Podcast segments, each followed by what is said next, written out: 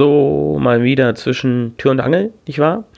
Ähm, Nochmal zum Thema Programmieren. Ähm, in dieser Episode soll es dann doch nochmal um äh, den Maschinencode gehen. Wir haben in der letzten Episode darüber gesprochen, ähm, dass es ja verschiedene Interpretersprachen gibt, äh, ja, welche die Intermediate Code äh, machen und welche die sozusagen Maschinencode übersetzen.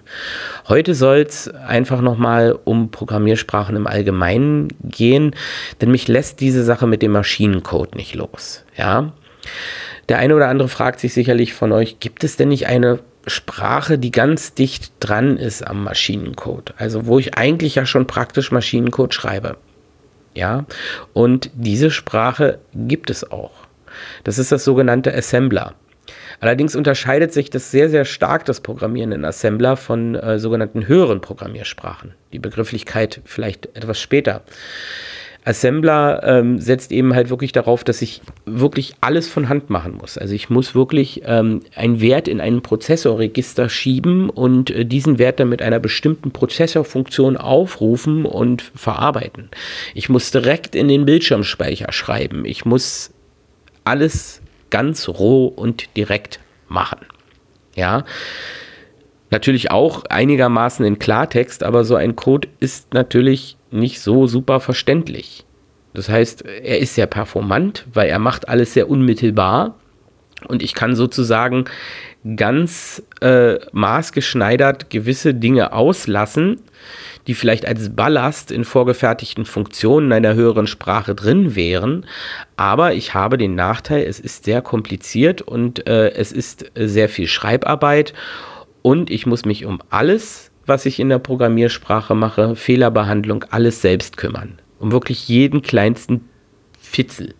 Ja, am Ende bekomme ich dann natürlich aber auch sehr performanten Code.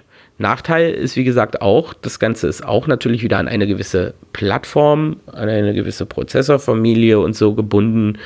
Und ich müsste also praktisch für, jede, für jedes System das Programm komplett neu schreiben.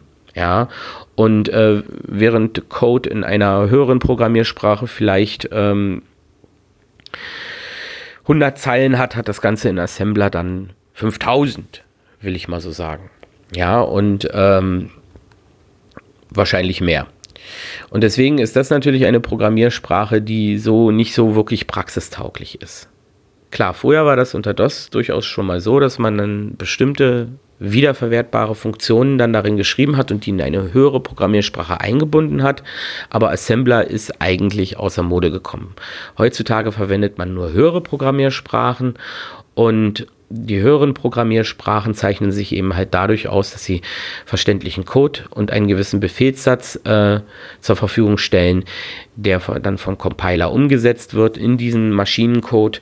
Nachteil ist dabei natürlich schon, dass dieser äh, Code, der zur Verfügung gestellt wird, auch einen gewissen Ballast hat und ähm, die, der eben halt nicht jedes Mal gebraucht wird und dann aber trotzdem immer mitkompiliert wird.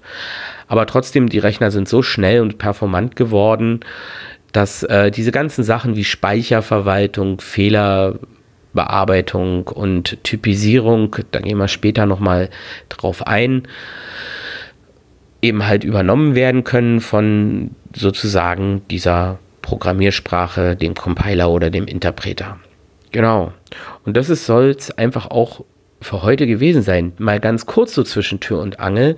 Und ähm, nur damit ihr eben halt auch äh, so ein bisschen wisst, dass es viele Wege gibt, die nach Rom führen und ähm, dass je näher man dann an der reinen Maschinensprache letztlich ist, das Ganze einfach deutlich komplizierter wird. Es braucht die schon in einer anderen Folge erwähnte Modularisierung und äh, dieses Komponentenmanagement einfach, um äh, wirklich auch sinnvoll und gut äh, entwickeln zu können.